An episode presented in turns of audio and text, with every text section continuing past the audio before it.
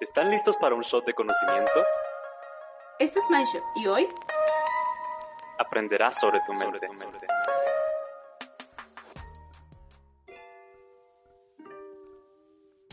¿Realmente tienes un compromiso con la salud mental? Mi nombre es Rodrigo García y hoy tendremos un tiempo para hablar de lo que normalmente no se habla, la salud mental. Antes de profundizar en este tema, mencionemos algunos datos. En un artículo de la IS Global se menciona que la depresión es la segunda carga de enfermedad a nivel mundial y el suicidio es la segunda causa de muerte en jóvenes entre 15 y 29 años de edad. Esto es sumamente preocupante y aparte si le sumamos que el 2% del presupuesto sanitario es el que se adjudica a la salud mental, y el 85% de las personas que tienen un trastorno mental no reciben ningún tipo de tratamiento, podemos decir que estamos en problemas en este aspecto. Un ejemplo de esto es que en Guatemala también notamos un sistema muy deficiente en temas de salud mental. ¿Qué hacemos cuando una persona está teniendo un ataque de pánico? O sabemos que alguien tiene ideación suicida. ¿Sabemos exactamente qué hacer? Pues aunque hay algunas alternativas que ya conocemos, la pregunta es por qué llegamos a este punto. Si podemos tener ciertas técnicas para prevenir este aspecto. Así como cuidamos de nuestra salud física, ¿por qué no cuidamos de nuestra salud mental? Entonces viene la pregunta, ¿cómo hacemos esto? Y más en estos tiempos, ¿no? Al final, la pandemia de COVID-19 solo vino a aumentar todas estas problemáticas que se están viviendo. Por ejemplo, las personas no solo se preocupan ya por su salud física, también se preocupan porque sus objetivos cambiaron, la dinámica familiar cambió, tienen que estar en el hogar, su rol laboral cambia, incluso la economía puede verse afectada por todo esto que está sucediendo. Es por esto que nace esta necesidad, que siempre ha estado, pero que aumenta en este momento, de cuidar nuestra salud mental. ¿Cuántas veces realmente tenemos un papel activo en este aspecto?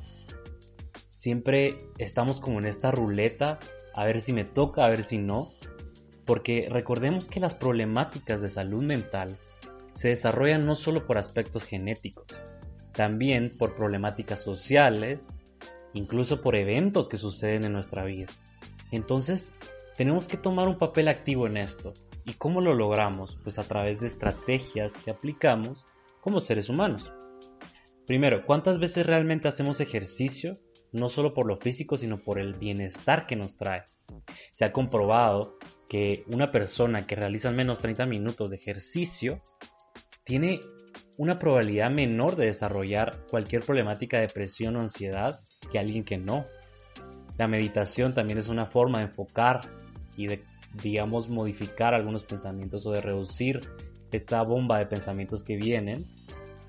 ¿Cuántas veces escribimos? ¿Cuántas veces dibujamos?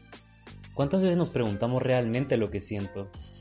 Ya en anteriores episodios hemos hablado sobre algunas técnicas y también algunos mitos que existen sobre, sobre la psicología. ¿Por qué no aplicamos todo esto? Creemos que no nos puede tocar, pero en algún momento un evento puede volverse sumamente difícil superar nuestras capacidades de afrontamiento. Entonces, ¿qué tal si empezamos a tener un plan en esto? Buscar estrategias que realmente me traigan bienestar.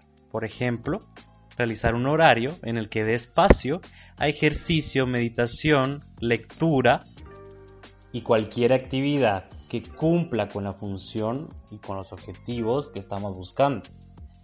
Recordemos que esto es un compromiso que hacemos con nuestra salud mental, porque podemos hablar mucho sobre las problemáticas que tengamos, pero el actuar también tiene un papel sumamente importante en este cambio o en el bienestar que estamos buscando. Recordemos que la salud mental va más allá de todo lo que conocemos normalmente, porque es cuidar, prestar atención y afrontar los problemas que tenemos. ¿Qué sucede cuando ya no podemos con algo que estamos viviendo? Pues es momento de pedir ayuda a un profesional de la salud mental que pueda darnos las herramientas necesarias para afrontar lo que estamos viviendo.